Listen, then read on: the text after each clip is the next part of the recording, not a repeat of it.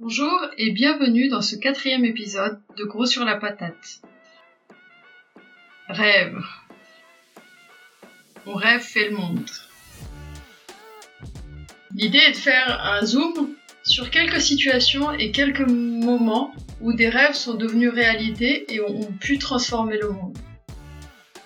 Et aujourd'hui, direction l'Algérie, avec un petit détour par Lausanne, où Karim Sayad, réalisateur, va, nous présenter sa lecture des stades de foot et des clubs de supporters en Algérie, qu'il a rencontré en faisant son film Babor Casanova, et auprès desquels il a pu mesurer la portée politique des slogans scandés par tout un stade.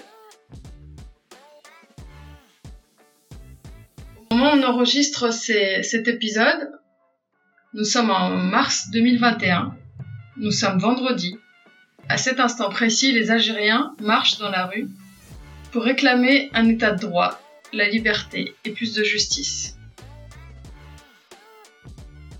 Suivez-nous pour euh, découvrir la réappropriation de ces espaces politiques du stade à la rue.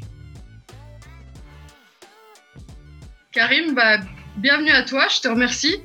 Bah, merci pour l'invitation, c'est super sympa. Je suis ravie d'être, euh, bah ouais, d'avoir ce, ce temps d'échange avec toi aujourd'hui. Est-ce que je te présente Tu veux te présenter? Bah donc euh, Karim Sayad, 37 ans cette année, hein, je n'y pas. Euh, je réalise des films depuis maintenant 6 ans. Euh, J'en ai réalisé trois jusqu'à maintenant, qui étaient tous en lien avec l'Algérie, qui est le pays de mon père. Et, euh, et donc voilà, effectivement, c'est dans ce cadre que je m'étais intéressé aux, aux, supporters de foot en Algérie. Et voilà, ça va être ça le, le sujet de la discussion. Donc le film Babor Casanova est sorti en 2014 2015 2015, on a fait la première 2015. au festival de Locarno en 2015. Ok. Est-ce que tu peux nous ra me raconter euh, comment ça s'est passé peut-être avant, avant que tu arrives avec ta caméra? Euh, les, premières fois où tu es allé au stade euh, et qu'est-ce qui t'a à quel moment tu t'es dit ah oui il y a quelque chose à capturer là? Ouais, il y avait écoute euh, comment bon j'ai toujours beaucoup aimé le, foot depuis que je suis petit. J'aimais bien y jouer suivre aller au stade enfin que ce soit en Europe. Ça a commencé par Lausanne hein, le Lausanne Sport là où j'habite. Et puis j'aime beaucoup l'OM donc j'étais plusieurs fois au Vélodrome aussi. Et puis voilà pendant mes mes vacances en Algérie j'ai le souvenir la première fois je crois que je suis allé au stade c'était en en 2007 c'était un derby algérois le Moumoudja Usma -hmm. Euh, moi, ma famille, elle n'est pas d'Alger à la base, donc j'étais parti avec des cousins de Solol Roslan, qui sont donc à deux heures d'Alger. On avait pris le bus pour y aller, euh, c'était toute une aventure. On était rentré dans le stade sans payer euh, et tout ça. C'est vrai que ça m'avait beaucoup marqué cette expérience à l'époque parce que euh, c'était vraiment toute une aventure d'une journée. Il y avait il y avait un, un, côté héroïque un peu à tout ça et c'était bien plus qu'un match de foot en fait. Et mmh. une des choses qui m'a marqué, mais bon, ça m'est arrivé dans d'autres stades comme à Marseille par exemple, mais j'ai passé plus de temps à regarder les tribunes que le match en lui-même. Mmh. Donc l'envie un peu, euh, il y avait déjà voilà des, des, comment dire par rapport à faire un film, on va dire, il y a quand tu as des, espèces de souvenirs ou des choses un peu physiques comme ça, c'est toujours assez bon signe parce que bah, c'est des émotions et le cinéma, tu essaies de les retransmettre. Donc, on va dire, euh, il y avait ça. Et j'ai travaillé donc à Alger entre 2010 et 2011. Et c'est dans cette époque où, en fait, aussi, j'ai compris un peu ce que c'était d'habiter là-bas et bah, tout ce qui fonctionnait pas dans ce pays. Et en fait, j'ai accumulé euh, semaine après semaine, mois après mois, une certaine frustration. Et c'est là aussi où je suis retourné au stade et c'est vrai qu'il y avait un côté tellement euh, défouloir et exutoire, ouais. et exutoire et magnifique euh, dans les quelques fois où j'y suis allé durant cette année que ça m'a effectivement donné envie d'en de, de, parler. Je trouvais que c'était un, un bon point d'entrée pour euh, expliquer la société algérienne, en tout cas une partie de cette société, parce que parce que voilà, ce qu'on y entendait, l'énergie, l'entraide, euh, la violence aussi. Euh, mm. il y avait beaucoup de problèmes de cette société algérienne qui étaient ramassés et, comment dire, euh, décuplés en fait dans cet espace. Mm. Donc c'est un peu de tous ces prémices que m'est venue envie de, de, de, faire ce film. Ok. Et tu parles d'un contraste un peu entre la vie quotidienne, le nombre de frustrations qu'on a, et cet espace très spécifique qu'est le stade. si tu devais les comparer, pour toi, quelques mots, quelques phrases bah, Disons, un peu ce que j'ai découvert, moi, quand j'ai passé du temps en Algérie, c'est-à-dire au-delà des vacances, c'était mmh. Bon, bah, beaucoup de frustration. Enfin, il y a de la corruption, ça marche pas. Euh, il y a, y a bah, vraiment, euh, je sais pas comment le, le, le matérialiser autrement, mais c'est cette culture de rente en fait. C'est-à-dire, moi, j'ai quand même grandi en Suisse, je travaille bien à l'école quelque part. Ok, tu t'appelles Karim, ça va être un peu plus dur, mais en redoublant d'efforts quand même, tu as, as, ces valeurs qui te sont inculquées, que ce soit par tes parents ou par la société. Et c'est vrai que là-bas, tu te rends très vite compte que tu as beau travailler plus dur que les autres, enfin, c'est encore beaucoup plus difficile, malgré que tu es censé être dans ton pays, ou en tout cas pas souffrir, on va dire, de préjugés euh, par rapport au fait que tu es racialisé ou j'en sais rien. Et puis c'était un peu, euh, je tombais un peu de haut parce que quelque part aussi l'envie d'essayer d'aller travailler en Algérie, c'était de se dire, bah, je vais me délivrer de ce mmh. regard, euh, etc. Les compétences que j'ai acquises ici quelque part me permettront d'aller plus vite, plus loin là-bas. Et ben voilà, c'est pas du tout passé comme ça. Mmh. Du coup, en fait, quand tu vois toutes ces frustrations, euh, comment dire, il y a, bah, y, a, y a tout un truc, mais c'est euh, bah, déjà économiquement, tu gagnes pas ta vie comme en Suisse. Les, moyens justement de se défouler. Enfin voilà, moi je connaissais pas beaucoup de gens, d'amis, etc. Il y avait personne avec qui sortir. Culturellement, euh, c'est pas non plus la panacée, Alger. Enfin, il se passe des choses, hein, mais mais ça reste quand même des petits milieux. C'est quand même euh, socialement très cloisonné aussi. Mm. Et puis, euh, bah voilà, j'emmagasinais les week-ends. C'était, j'allais au magasin de DVD, j'achetais des DVD, je me faisais quatre films le soir tout seul. Euh, dès qu'il y avait une occasion de voir quelqu'un, euh, je me mettais sur mon 31, même si c'était l'après-midi, parce que voilà. c'est un peu quand je dis ces frustrations, c'est ça. Bah, c'est après les relations garçon-fille, c'est très difficile de rencontrer des gens, c'est mm. très difficile de trouver des espaces où rencontrer des gens hors de ton clan. De, Familial, ouais. Euh, du coup, ouais, je disais tout ça, ça c'est par rapport à la frustration. Et du coup, aussi, par rapport au fait que ce pays, ben, quand même, c'est, on va pas se mentir, une dictature, c'était aussi comment s'engager pour euh, bah, que ça change, en fait. Et puis c'est là où on se rend compte aussi qu'il y a très peu de... De levier. Bah, de, d'espace où rencontrer mm. des gens pour... Euh, même ne serait-ce que euh, discuter, en fait, de qu'est-ce qui va pas, etc. On sent encore une peur, on sent encore...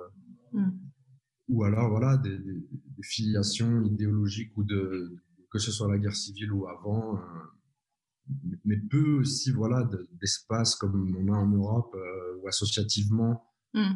de rencontrer des gens euh, projeter un changement.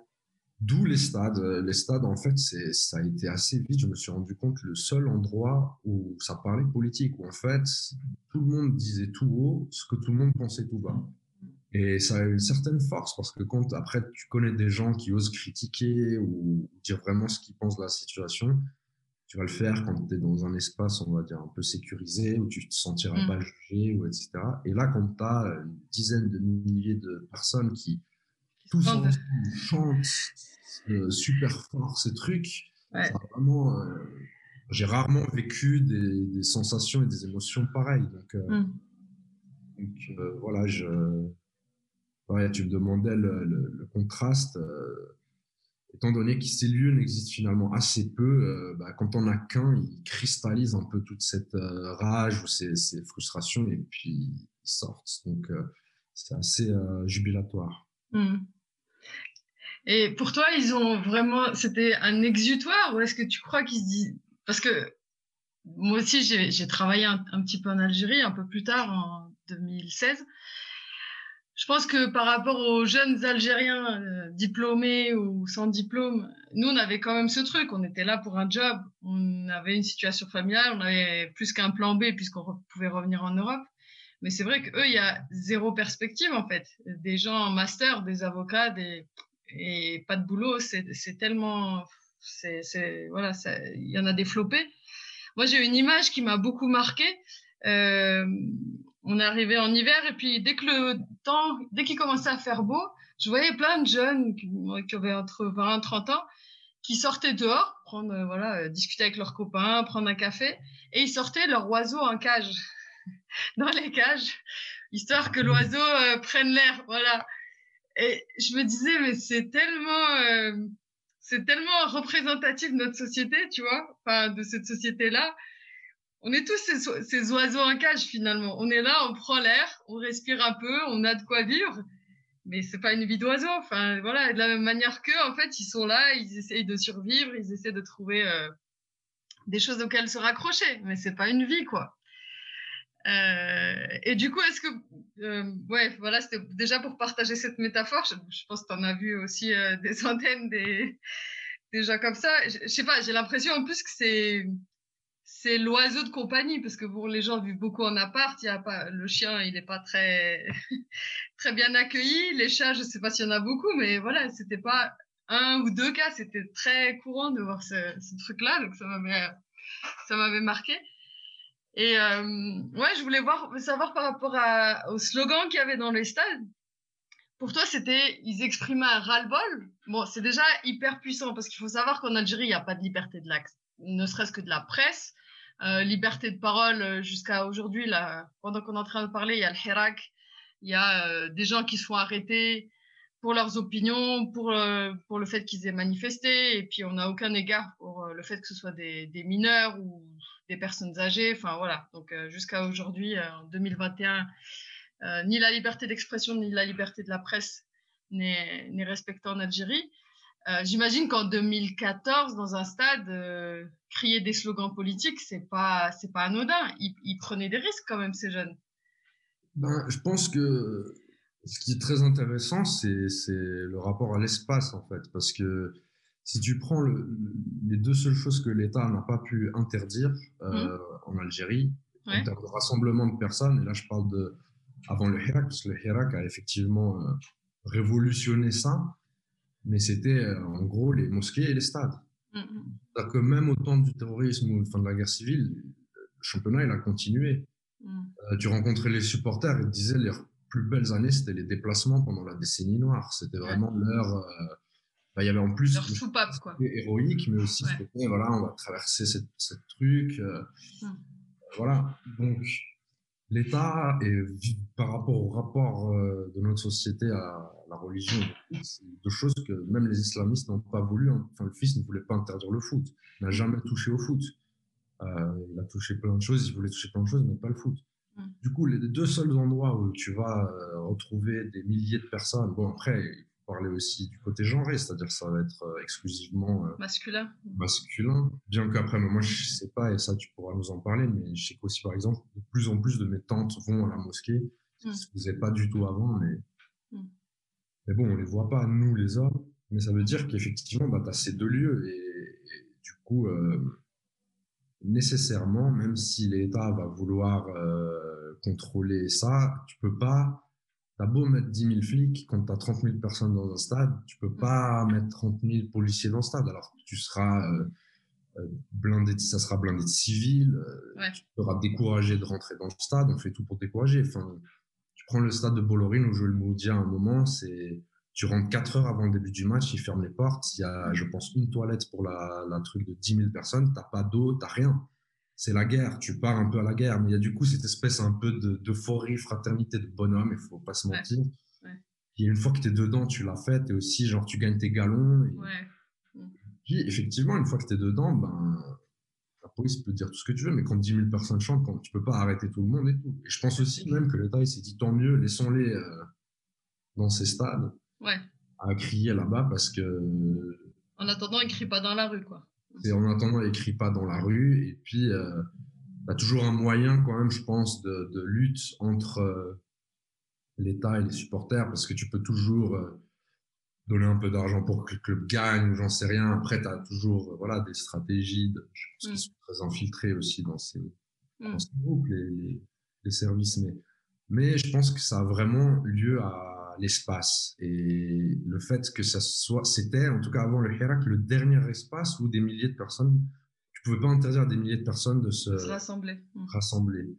Et c'est ça que là où je trouve très intéressant aussi, c'est que ben quand tu vois ces gens, c'est aussi un rapport par rapport à la répression, c'est-à-dire que que que bah, j'ai des souvenirs pareils. Enfin, et encore moi, c'est très mignon, tu vois, comme tu disais. Enfin, je suis de Suisse en, vrai, mais euh, tu vas attendre euh, devant le stade si euh, ils font pas exactement le flic te parle comme euh, de la merde, il te donne des coups de, de, de bâton.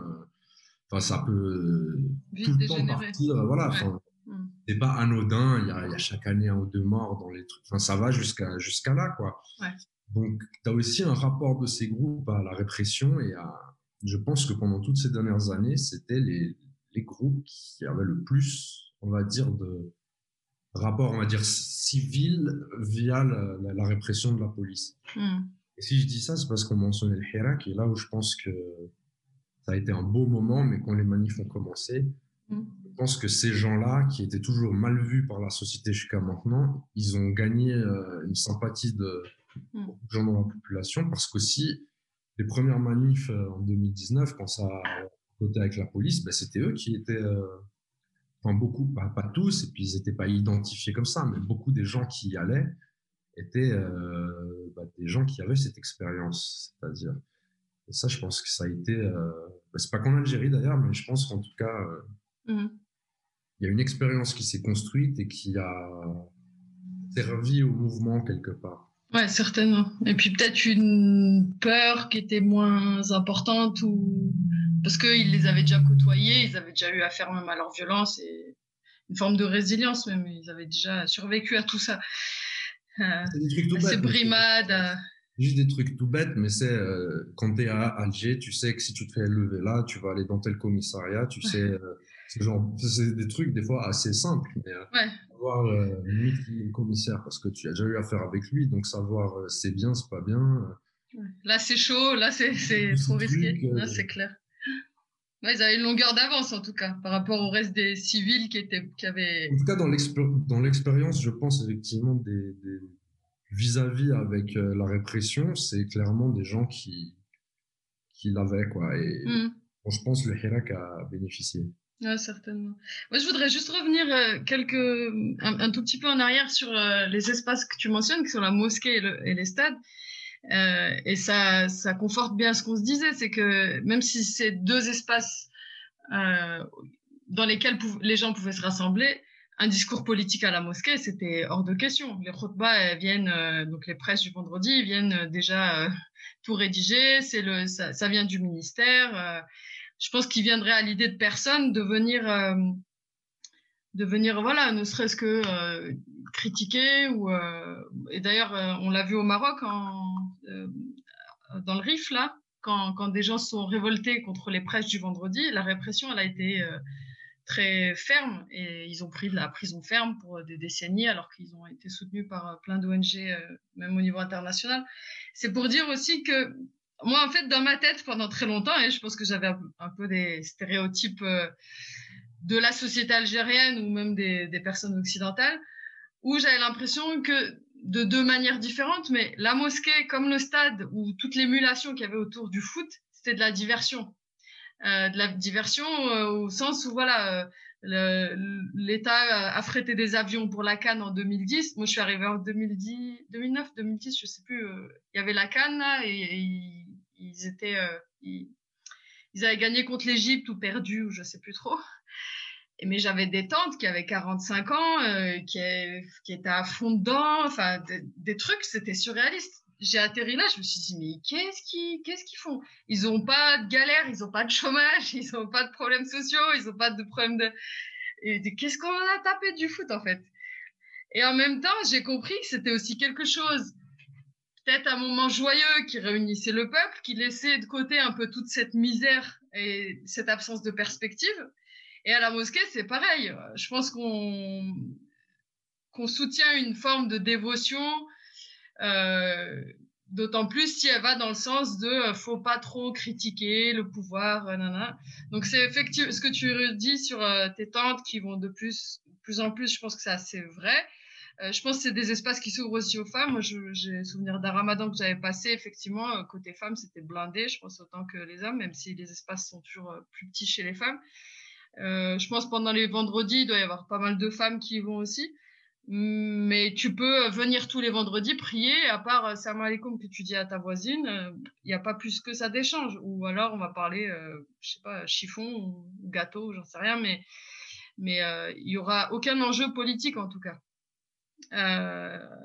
et du coup, ouais, les stades par rapport à ça, même si ce stéréotype-là, je pense que je l'avais aussi en me disant en fait c'est de la diversion c'est de la fumée. Euh, ils sont en train de vous affréter des avions, mais vous tombez tous dans le piège. Vous êtes, euh, vous êtes idiot ou quoi ben, C'est vrai que les fois où on a discuté ensemble, je me suis dit ah oui non, en fait c'est beaucoup plus profond que ça. Et, euh, et on le voit aussi avec avec les slogans qui ont été repris dans le Hirak, les liens entre les, les groupes euh, notamment qui chantaient beaucoup pour les stades et, et la la finesse et la, la finesse d'analyse politique qu'ils ont quand ils sortent des chansons sur le sur la situation d'Algérie, sur ce qu'ils veulent voir advenir et tout, c'est moi je, ça me bouleverse à chaque fois. Non, clairement, bah, mais je pense en fait c'est un peu plus compliqué le, le, le truc de la diversion que tu dis. Je pense que ces deux espaces, si tu regardes, c'est c'est des lieux de lutte mm. contre le pouvoir et euh, après à définir ce que ça veut dire le peuple. Et si on prend les mosquées, ben, je pense que qui a rendu possible la victoire du fils euh, dans les années 90, c'était les mosquées. Hum. Dans le sens, c'est là-bas que se faisait la, la contestation. Ouais. L'État ouais. bien compris ça. Ils ont, bah, déjà exterminé, euh, mis hors d'état de, de nuire qui, qui les dérangeait et essayé de prendre le, le contrôle. Et, euh, et je pense pareil, si c'était les mosquées, bon, il y a bien sûr, on va pas parler de ça de l'islamisme et tout, mais je veux dire, c'est aussi, je pense, euh, dans une dictature socialiste à l'ancienne, il n'y avait pas beaucoup d'autres espaces où tu pouvais avoir ce levier d'organisation, en fait. Mmh, mmh. Et je pense que, euh, bon, bah, maintenant, c'est un espace un peu perdu, mais j'imagine quoi que, quoi. Je veux dire, euh, je suis plus assez bien en politique algérienne maintenant, mais je sais que tu as quand même des islamistes qui ont été aussi cooptés dans le système. Ouais, bien sûr. Des choses. Enfin, bref, je suis pas très expert là-dessus, mais le, si tu prends le foot, ça a été toujours euh, aussi des luttes. C'est-à-dire, tu prends les, par exemple, la finale de la Coupe d'Algérie, c'était toujours le but, euh, vu que c'est toujours là où le président vient assister au match pour lui éviter d'entendre ça, généralement, tu lui donnais la moitié du stade aux militaires, aux pompiers et tout ça. Et les ultras, eux, ils allaient se battre. Ils ouais. disaient, nous, les supporters du club, vous nous excluez, euh, mm. on veut rentrer. Et euh, donc, tu as toujours... Euh, c'est comme ces trucs d'avion, quoi, je dirais tout. Effectivement, ils récupèrent... Mais moi, je me souviens, par exemple, c'était la, la Coupe du Monde au Brésil. Mm. Et j'en parlais aux, aux ultras du Mongolia que je suivais à l'époque. Et eux, ils disaient cette équipe d'Algérie ne me représente pas. Mm. C'est que des Français. Euh, les gars, ils se sont pas fait sélectionner en équipe de France. Ils se sont dit ah ouais cool, on va pouvoir se faire une Coupe du Monde. Et euh, en gros, ils sont payés. Enfin, genre tout l'argent qu'ils sont en train de dépenser euh, là-bas, nous on n'a même pas une toilette dans notre tribune. Clair. Et qui mettent l'argent dans, dans le foot local, tu vois en fait.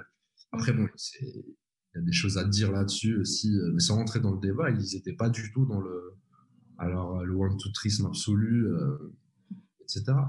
Puis l'autre chose que je, que je voulais mentionner par rapport au stade aussi que je trouvais intéressant, tu mentionnais les paroles des chansons de Letel Bahja par exemple, c'est aussi un cliché souvent que les gens ont que c'est que des, des voyous, des de quartier complètement défoncés et tout. Alors bien sûr il y en a, mais il y a aussi beaucoup de, de gens très, enfin, très bien, euh, avec tous les guillemets que ça veut dire, mais, mais genre bah, le, le, parolier de le Bahja, c'est un universitaire. Ouais. Euh, c'est les, les, chefs des groupes ultra du Modia, c'est des graphistes euh, super intégrés dans la vie de tous les jours. Enfin, mm. euh, et, et, du coup, c'était ça aussi qui était exceptionnel, en tout cas avant le Hirak à nouveau, c'est c'est la mixité sociale en fait. Ouais.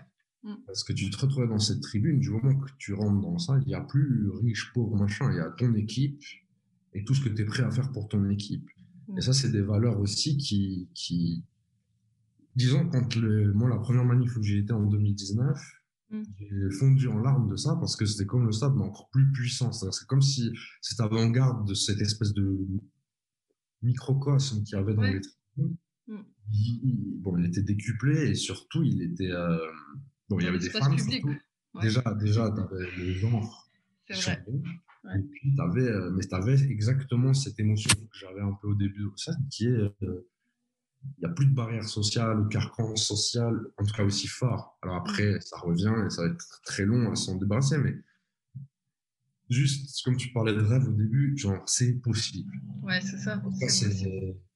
là, cet après-midi-là où tu y es, ou ce moment-là, ça te fait y croire, quoi. Alors c'est déjà, euh, tu sais que ça prendra du temps et tout, mais c'est juste avoir vécu cette sensation. Euh, j'ai mm. l'impression que il y avait que nos parents qui avaient vécu 62 et qu'on était condamnés à ne jamais vivre un truc où on serait fier de notre pays, à part le foot, justement. Et là, pour une fois, euh, ben ouais, c'était c'était beau.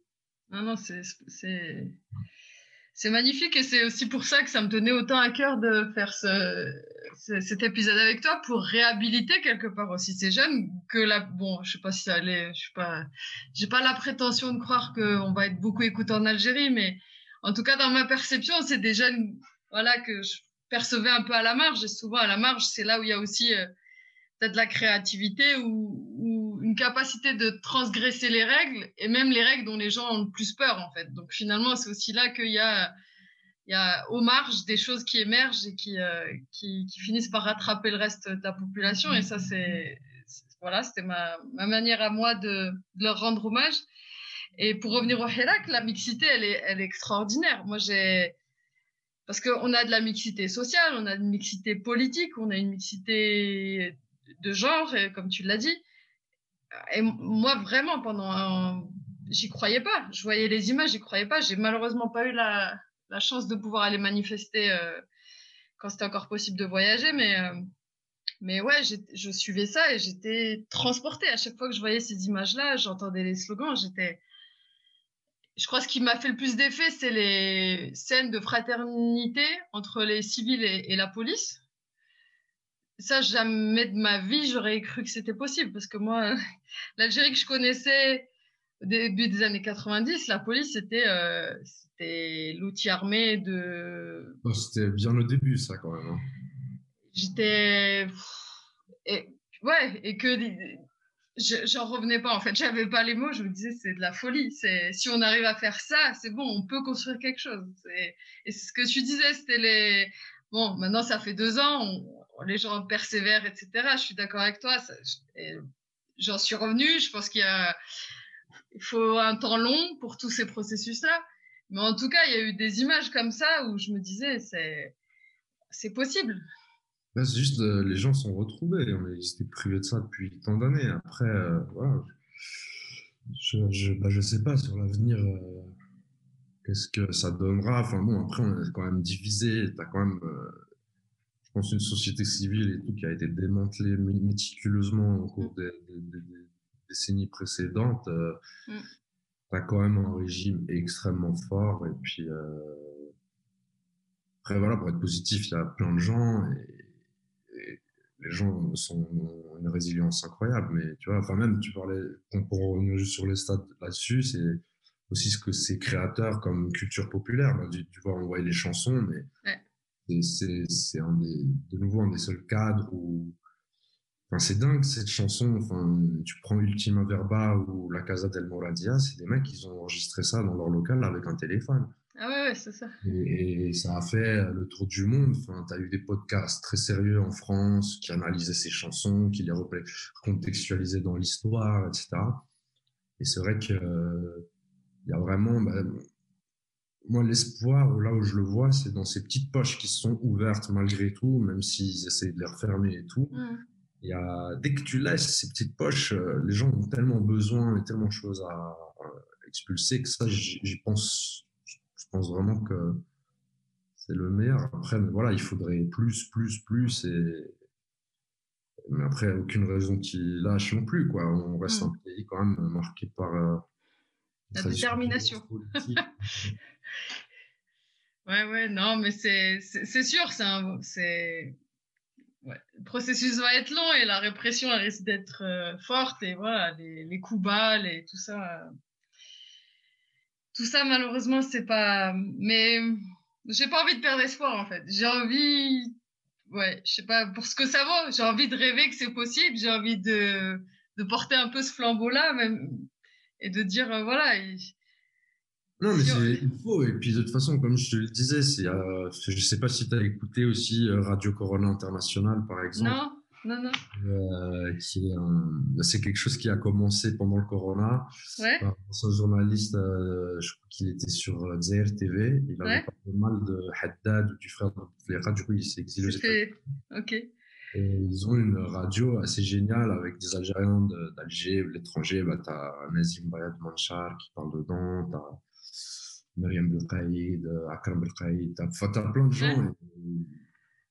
Et, et ils ont des chroniques très drôles et je- très, euh, comment dire, euh, enfin voilà, c'est, je sais pas, il y a eu cette période d'enchanté euh, euh, quand il y a eu l'ouverture à la fin des années 80 où, où la télé, t'avais des émissions quand même, ça s'était ouvert et tu voyais un peu le potentiel justement de, bah, culturel et, et tout ça de l'Algérie. Politique, ouais.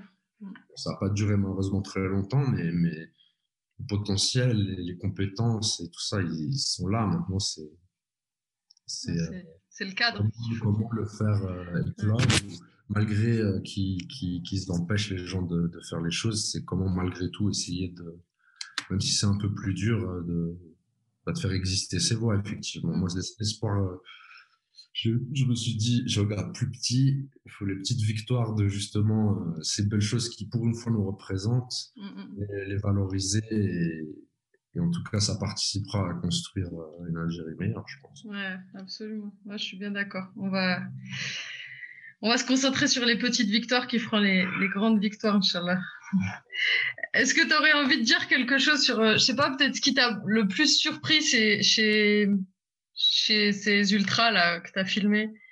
Non, mais euh, t'as que des personnages, quoi. Je peux, raconter un peu quand... euh, Bon, en fait, du coup, je, je, je m'étais intéressé à ça, mais, mais je connaissais personne, en fait, au départ. J'ai commencé de zéro, donc euh, j'ai commencé par les suivre sur Facebook, et j'ai commencé, en fait, à contacter les, les, les, les ultras Les sur têtes. Ouais. alors, beaucoup de méfiance, évidemment, de leur part au début, euh, jusqu'à finalement un jour où on convient d'une rencontre. Je me rappelle, c'était, euh, bah, j'étais, je sais pas, je me souviens, j'avais pris mon vieux téléphone tout pourri et juste 200 dinars, rien d'autre sur moi, en se disant, on sait jamais euh, où est-ce que je ouvre les pieds, tu vois. Ouais, dans une cité à chevalet, euh, donc ils m'ont dit, tu me trouves, c'est après la passerelle derrière un arbre et tout, donc c'était en plus un lieu un peu, euh, Secret. non, c'était vraiment genre le, le petit squat en bas de la tour, tu vois. Ouais. dans la- Puis j'arrive, c'est, c'est, tu vois, ombre, enfin, il y y a pas de lumière, rien. Je vois ces six mecs euh, posés euh, sur des briques. Enfin voilà, j'arrive avec une bouteille. Puis bah voilà, tout honnêtement, euh, je me présente, mon arabe est un peu cassé, mais Karim, voilà, euh, je, suis supporter du média, je rêve de faire un film sur les ultras, du coup je voulais vous demander l'autorisation, tout. Puis bref, ils m'ont tous un peu toisé au début, mais en discutant et tout, euh, bah le premier contact a été bon, ce qui a fait que je me suis rendu au stade, du coup, euh, enfin, j'aurais pu leur poser des questions, comment ils organisent les bâches, euh, leurs Mm. animations, leur tifo. Tout- euh, que c'est une grosse organisation quand même. C'est, puis c'est de, de nouveau de l'art. Quand tu Mm. dé- décores une tribune de 30 000 personnes, m'étonnes. et c'est du boulot, c'est, vraiment un truc. j'ai appris tout, tout cet univers euh, déjà à ce stade. Puis après, c'est là où j'ai commencé à aller dans leur local, voir un peu des têtes. Et euh, petit à petit, après voilà, il y avait. euh, Alors il y a toute une, ils ont toute une logique de, d'anonymat déjà. C'est genre euh, la, la difficulté pour mon film, c'était de trouver quelqu'un qu'ils valident comme représentant, mais qui fait pas membre de leur euh, noyau. Que Ce serait, ce serait pas les. En gros, les ultras, c'est surtout, on va dire, l'anonymat, mais c'est aussi euh, si toi, pour un film, tu vas casser cette règle de l'anonymat, les autres groupes des clubs ennemis, ils vont se dire, voyez, euh, c'est des faux, tu vois, D'accord, ouais. Donc il y a une réputation à tenir, il y a un code. des trucs. Mais je me rappelle pas longtemps après, euh, Lusma a fait une émission de télé d'une certaine façon, donc les gars ont fait tout de suite derrière une émission, parce que si les gars de Lusma avaient une, il y a, il y a toute cette, on va dire, concurrence. Hmm. Mais non, des, des, phénomènes, ça va vraiment. Bah voilà, je dirais ce qui m'a le plus impressionné, bah, il y avait des anciens. Donc, euh, si vous dire, le mouvement ultra, c'est assez récent en Algérie, structuré comme c'est maintenant. Ça a commencé 2006, 2007. Il y a toujours des groupes de supporters avant, mais, qui sont vraiment structurés, les tifos comme maintenant, etc. Un peu à l'européenne, inspiré ouais. d'Italie, ouais. L'Italie, l'Angleterre un peu, mais ils sont structurés comme ça. Mais as, surtout, bon, il y en avait un montage, je me rappelle. Lui, c'était vraiment 45. Euh, c'est vraiment, il a fait durant toute la, la, la, décennie noire, absolument tous les déplacements. Il te raconte. Euh, match par match, ouais. Des, déplacements, euh, de, de, de, choses comme ça. Et puis surtout, bah, les 20 ans d'avoir fait ça. Après, bah, justement, tu as ces, ces gens, euh, tu penserais jamais, tu les vois euh, graphistes ou avocats ou comme ça, et tu les vois bien habillés la semaine qui parlent parfaitement français, euh, qui ont leur petite voiture, et tu les vois dans le stade le week-end, c'est des autres personnes. des autres personnes, beaucoup de petits aussi, parce que tu as toute justement cette tradition aussi du stade, c'est tu dois naviguer ton billet avant, les gens arrivent sans, sans argent, puis là, après 3 4 heures avant le match, tu dois trouver les 3 400 dinars pour rentrer, donc c'est euh, est-ce que tu vas voler, est-ce que tu vas euh, manger, est-ce qu'on va t'aider? Euh, mais aussi une solidarité, ça t'as pas d'eau, t'as pas de sandwich, tu partages les choses. Enfin, c'est vraiment un, un, univers. Un univers. Euh, et, et, et, voilà, c'est justement plus qu'une individualité, c'est ce collectif un peu et qui est vraiment ce truc égalitaire où il n'y a pas la, les seules, on va dire, différences entre les gens, elles se font par tes faits d'armes, tu vois. Ok. Si euh, t'as osé aller euh, je sais pas, c'est des trucs tout bêtes, mais par exemple, tu prends le stade de, de, Bollorine, il y avait à l'époque, en tout cas, je sais pas si c'est tout le temps maintenant, mais genre tous les drapeaux des clubs euh, du championnat algérien. Alors, mm. par exemple, t'as, mais t'as une, un mât de, je sais pas, à 15 mètres de haut avec le drapeau, par exemple, du CRB, que, qui est un des gros concurrents du Mondial. Donc, tu vas avoir un type, il va monter les 15 mètres pour aller enlever le, décrocher le, ouais. décrocher le drapeau. Et là, c'est des moments où tu vas avoir tout le stade qui le regarde et qui commence à l'encourager, tu vois. Ah ouais. Euh, des moments comme ça. Euh, et lui, voilà, aura son fait d'armes, il sera la star du, du... du jour. donc, ouais, je dirais plus qu'une individualité, c'est vraiment ce truc de, de groupe, quoi. Ouais, donc une. Euh, après, ouais, des, des, des personnages. Euh,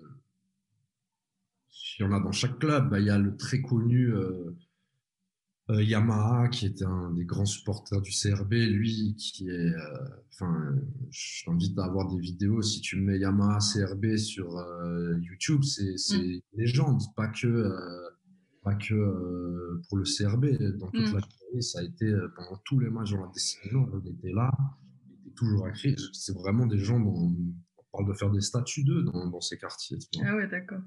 Donc, tu as, quand même des. Des vrais héros, quoi, pour les gens. Euh... Yamaha, c'est vraiment. Euh, je t'invite et j'invite tous ouais, je regarderai. À, taper Yamaha CRB euh, sur YouTube, vous verrez, c'était vraiment ben voilà, une de ces icônes populaires euh, de, de, ces, de ces milieux du foot. Quoi. Donc, mmh. voilà. Moi, j'ai l'impression dans ce que tu décris qu'il y avait un sentiment de d'égalité tu dis riche ou pauvre ou peu importe le quartier d'où tu viens ou que tu as un boulot ou pas, euh, finalement, euh, il y a un vrai sentiment d'égalité quand une fois qu'on rentre dans le stade. Et puis une fraternité euh, très, enfin voilà, que tu peux ressentir, que ce soit dans partager ton sandwich ou soutenir quelqu'un. Ou, et c'est peut-être des valeurs, ouais, des valeurs qu'ils ont finalement expérimentées dans cet espace-là et et qu'on espère euh, d'autres en Algérie pourront vivre euh, pleinement. Là, je pense en tout cas, c'est vraiment, enfin, je pense si tu demandes à la majorité des, des ultras ou des supporters qui sont, c'est vraiment une deuxième famille un peu le, ouais, ouais. le truc et, et, voilà, je pense étant donné l'absence d'espace, euh, il y a une certaine liberté. Elle se mérite, mais il y a beaucoup de mauvais côtés aussi, il y a beaucoup de violence, ça peut être dangereux, il y a aussi des côtés pas cool, ça pas euh, nier, ça existe. Mm. Ce côté bagarre, violence, mais pareil, je pense, tu retrouves euh, dans le stade euh, concentré de cette société avec ce qu'il y a de meilleur et ce qu'il y a de pire. C'est clair, ouais, c'est clair. Ok. Est-ce que tu je sais pas, moi j'ai pas d'autres euh, questions, enfin toutes celles que j'avais préparées, je les ai posées. Je sais pas s'il y a quelque chose que tu as envie de rajouter, si tu as... Non, euh, a priori comme ça, je pense voilà, sur, euh, je pense là où c'est intéressant et dans les stades, mais que ce soit en Algérie ou ailleurs, c'est un bon moyen généralement, je trouve, de de comprendre. Euh, enfin, si tu prends l'Angleterre des années Thatcher et ce côté mm. mécanisme, si tu prends euh, l'Italie euh, des années de plomb avec les brigades rouges, tout ça se, reflétait dans les mm. ultras. jusqu'à l'Égypte, tu vois le rôle qu'ont joué les, les, groupes de supporters dans les manifestations, que ce soit le Maroc aussi, où tu prends Casa, ou etc., ils ont des groupes extrêmement organisés qui ont des champs incroyable euh, et magnifique aussi euh, par rapport à la misère sociale et tout ça. Je pense que c'est, euh, ouais, je, enfin, à tous ceux qui écoutent cette discussion et qui auraient des, des, des, préjugés, autant je les comprends sur, sur plein de côtés, de la violence et du côté un peu beauf du foot et de tout ce que je comprends qui peut repousser les gens dans le foot, mais je trouve, j'encourage les gens à essayer de passer un peu au-delà, pour voir pour voir, euh, voilà, il y a, y a, je pense, pour résumer un peu ce qu'on a dit, c'est déjà aujourd'hui, je pense, un incubateur d'une certaine culture populaire, qu'elle soit euh, graphique via les animations dans le stade, euh, les tifos, les banderoles, les slogans, etc., qu'elle soit musicale ou poétique, finalement, les, les chants. Ouais. Et tout ça. Et, euh, et puis, euh, même en termes voilà, de, de style vestimentaire, euh, de, de c'est vraiment un incubateur de, plein de choses qui sont, euh, qui je pense souvent passent après dans le, le un monde plus large. Mm. Je pense, j'encourage les gens à, à, voir ça. Et puis politiquement, je pense c'est aussi un, ouais, un révélateur. Je pense plus les supporters et tout ont de l'importance ou vont avoir cette rage. Je pense le degré de rage que tu vas entendre dans les stades, que ce soit en Algérie ou ailleurs, est inversement proportionnel à la liberté des gens. Euh, et je pense que du coup, c'est un bon thermomètre. Plus tu vas entendre directement, ça veut dire qu'il n'y a pas d'espace ou très peu d'autres espaces pour les faire. Euh, Donc si on va à Lausanne, euh, on sentira bien la différence alors. Part, hein, je veux dire, tant mieux que si. C'est une euh, blague. Hein. pas en train d'insulter le Non, non, je blague pas. C'était juste une blague, il hein, n'y a pas de. Ouais, je sais, mais je me dis, si c'est ça, tu vois, ça veut dire qu'on va pas plus, pas trop mal en Suisse, hein, je veux dire. Non, mais c'est clair. Bah, si, ouais, ouais, c'est sûr. Euh, c'est sûr. Mais okay. ouais, ça, pour, pour conclure un peu, c'est au-delà du cas euh, algérien, parce que je sais qu'il y a aussi des gens qui vont entendre ça, ils vont dire, ah oui, non, mais c'est l'Algérie et ils vont encore sortir leur drapeau. Non, mais quoi qu'il en soit, tu peux aussi utiliser un peu le truc en disant Ah oui, non, mais c'est là-bas, ah oui, ah, c'est magnifique, une révolution se fasse comme ça. Ce que je veux dire, c'est mm. les mécanismes, bien sûr, ils ont leur, leur spécificité par rapport à, au lieu, au contexte politique, mais enfin, regarde, même en France ou mm. en Italie, je veux dire, les, les bagarres qu'il y a épisodiquement de supporters et direction de club ou des choses, ouais, peuvent dire généralement beaucoup plus que Seulement, euh, si tu prends Marseille récemment, il y a quelque chose dont on a entendu parler à la radio, euh, l'invasion du centre d'entraînement. Oui, d'accord, ils voulaient démettre un président, mais c'était derrière sur euh, le fait de garder un certain contrôle des supporters sur le stade, de mm. certaines identités marseillaises en l'occurrence, mm. Et ça, voilà, ça, c'est un peu plus profond que juste 20 débiles qui vont tout casser parce qu'ils sont pas contents. Et j'invite les gens à essayer d'y rentrer ligne à ce niveau-là parce que mm. souvent, ça te dit quand même, euh, c'est assez juste sur ce que ça te dit des sociétés dans lesquelles on vit. Ouais, non, j'aime bien l'idée d'incubateur et je pense que c'est assez, euh, c'est un bon espace sociologique à, à, étudier et à aller creuser en tout cas. Est-ce que tu veux nous dire euh, quelques mots sur tes autres films tant qu'on, t'a sous bah la main? Euh, est, bon, bah, j'ai fait un peu une trilogie, c'était pas du tout mon ambition à la base, mais justement un peu sur l'Algérie. Et puis ben, j'ai commencé par, euh, par voir Casanova sur les supporters, qui est un court métrage, enfin un moyen métrage, on a déjà fait 35 minutes, qui est disponible euh, sur YouTube. Euh, donc si euh, les gens qui écoutent veulent le voir, je mettrai la référence, ouais. Taper et genre il est sur plusieurs comptes de, bah, de supporters qui l'ont mis justement. Donc Après, j'ai fait un premier long métrage qui s'appelle Des moutons et des hommes, qui parle de, de l'univers un peu des combats de moutons, justement, dans les quartiers populaires euh, d'Alger, principalement, même si ça se passe euh, dans plus en plus de villes en Algérie. Et puis le dernier, euh, c'était sur un cousin à moi qui a émigré pour l'Angleterre à 20 ans et c'était suivre un peu son, son processus de vouloir rentrer, parce qu'il veut rentrer se marier, donc c'était un peu... Et puis finalement, ça va être plus un, un film, on va dire, qui parle de, des limbes de l'exilé, c'est-à-dire partout chez soi et nulle part chez soi. C'est un peu ça, je pense que ça raconte. Mm.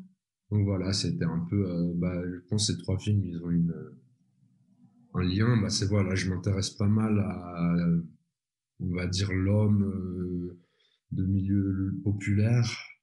Et puis de nouveau, enfin, c'est surtout ce que les gens m'ont dit, mais force de constater que c'est pas faux si autant de gens l'ont dit. Je pense que mes trois films inconsciemment parlent pas mal de c'est quoi la masculinité euh, hmm. d'un jeune euh, Algérien. En fait, parce que c'est vrai que finalement, ah le personnage de Adelaine qui est le supporter, il y a tout un côté euh, bah, c'est quoi être un jeune de 17 ans euh, en Algérie aujourd'hui, c'est quoi être un homme? On entend toujours ces trucs, les hommes, machin. Ah, ouais. On prend le deuxième, on a deux personnages, un jeune de 16 ans qui, justement, dans le rite de passage de, il y a toute une histoire, voilà, il aime son mouton, il veut le faire se battre, alors qu'on se rend compte c'est un, sort de l'enfance, il l'adore, son mouton, il veut juste lui faire des bisous, mais être un homme, c'est le faire se battre. Donc, il y a une métaphore autour de ça aussi. Et, et puis, le dernier, pareil, c'est un peu, voilà, la pression familiale de, de voir du mariage. Mm. comme soi, alors qu'on a 20 ans d'exil et mm. toutes les contradictions que ça, ça suscite. Donc, euh, en tout cas, j'ai été surpris et que pas mal de, d'amis, euh, qui sont, on va dire, euh, féministes, tant bien que ça veut dire quelque chose, mais qui s'intéressent pas mal, justement, euh, notamment dans nos pays aussi, à déconstruire un peu euh, le patriarcat, comment ça marche dans ces pays. J'étais souvent, enfin, je me faisais soit critiquer quand je montrais le film, ah, mais où sont les femmes Et assez étonnamment, j'étais, enfin, touché, content que mes amis qui travaillent, on va dire, sur les questions de féminisme dans ces pays-là, au contraire, était très intéressée par ça parce qu'elle disait c'est vrai qu'on manque de ressources aussi pour mm. euh, déconstruire euh, les enjeux de masculinité, ouais. ouais. Personnellement, un sujet que j'avais presque jamais entendu dire, on va dire euh, les termes. Et... Ah, c'est vrai. Mm. Non, non, c'est. Je, je, me suis rendu compte que c'est vrai aussi nous, les gars, si on veut aller vers plus d'égalité, ben ça commence aussi par déconstruire nos propres schémas qu'on reproduit inconsciemment. Et c'est vrai que du coup, bah, ces films, inconsciemment, ils ont un peu. Euh, mm. Ils parlent un peu de ça. Donc, euh, voilà. Ah, mais je, je confirme, quand tu les énonçais, je me disais à chaque fois, tu allé dans des espaces assez réservés aux hommes. En tout cas, moi, c'est des espaces que je connais pas du tout. Euh, pour les quelques années où j'ai vécu en Algérie. Et c'est assez intéressant de pouvoir voir de l'intérieur ce qui s'y produit euh, et les enjeux qu'il y a autour. Et euh, après, comme tu disais, comme sur le foot, je pense l'exil ou, ou devenir un homme, euh, ça peut parler à beaucoup de monde. Il y a, il y a une part d'universel dans ce, dans ce particulier quand même. Hein. Mm. aussi des choses par rapport à ça, enfin, à terme, et que ce soit toi avec ce podcast ou tes autres projets ou enfin, toutes les, les frères et sœurs, mais c'est vrai que pareil, il y a beaucoup de de d'espace euh, comment dire euh, réservé aux femmes auxquelles j'ai pas accès que je rêverais euh, voir euh, pour mieux comprendre. Et je pense que ben, moi c'est le cinéma mais que ce soit le podcast ou, écrire ou toutes ces choses il y, a beaucoup de, de on a beaucoup enfin il faut qu'on fasse moi c'est un peu ma mission fixée mais à un certain degré, mais plus on va faire exister, euh, on n'a pas l'habitude de se voir les Algériens. C'est-à-dire que je prends mon dernier film, euh, il a eu une bonne euh, réception, mais il a fait un scandale dans ma famille, ce que je attendais, mais mais parce qu'en fait, tout simplement, l'intimité d'une famille, on va dire populaire, en documentaire, vrai, ça se fait pas. Ça se montre pas, voilà, ça se montre pas. Alors bon, c'était un pari pour moi de, de, de me dire je veux être respectueux quand même de, de bah déjà la première chose des gens que je filme, mais après aussi de, de, quand même la société dans laquelle on vit. Bien sûr. Je pense qu'il y a des, il y a, il y a quand même des compromis qu'on peut trouver entre euh, tout montrer et rien montrer. Ouais. 40 millions de gens, donc euh, on aurait peur de montrer ça et le montrer. Euh, voilà, Après, j'ai conscience que, que voilà, ça plaît pas à tout le monde, c'est pas grave, mais je pense que voilà, par exemple, si je prends le dernier, le gros challenge pour moi, c'était oser montrer euh, l'intimité euh, d'une famille simple, on va dire. Je pouvais que le faire par la mienne, du coup, ça m'engageait beaucoup plus, mais, mais je pense que c'est des films comme ça, ou c'est plus on va avoir, et il y en a plein, que ce soit des podcasts, que ce soit des, des artistes et tout, qui, qui commencent à s'attaquer à ça, et, c'est bien. Je pense que ça va déjà apprendre à nous connaître entre nous. Ouais, c'est ça. C'est ça. C'est un premier pas. C'est un, pas important. Nous accepter comme on est avec nos qualités, nos défauts. Ouais. Et eh ben, merci Karim. Merci. Merci Valisa. Ouais, ça me fait vraiment plaisir d'avoir euh, pris ce temps-là avec toi. Euh, ben, je mettrai euh, toutes les références, ce soit Radio Corona, Yamaha CRB, ton film, enfin tes différents films d'ailleurs, je pense que je mettrai les liens pour tous ceux qui auraient envie de, d'aller creuser, d'aller un peu plus loin. Et puis, euh, si tu as d'autres projets à nous partager, euh, tu es toujours le bienvenu. Avec plaisir. Et puis, euh, longue vie à, à Gros sur la patate. Merci, merci à toi. Est-ce que tu aurais un mot pour finir sur les rêves, sur leur capacité à changer le monde Peut-être pour finir sur une note. Ah, tu m'as pas laissé préparer une punchline avant, quoi. Non, non, bah, rêver, c'est gratuit et, et personne peut nous l'enlever. Donc, on va dire faut tous qu'on rêve fort fort, comme il disait. Ouais, absolument. Ouais, ouais. pas never give up on your dreams. Faut la jouer un peu l'américaine. Euh, ouais, absolument. C'est notre dernier espace de liberté. Ça me. Ça peut rentrer nous C'est ça. Ça me plaît. Ça me plaît beaucoup. Merci Karim. Merci Vanessa.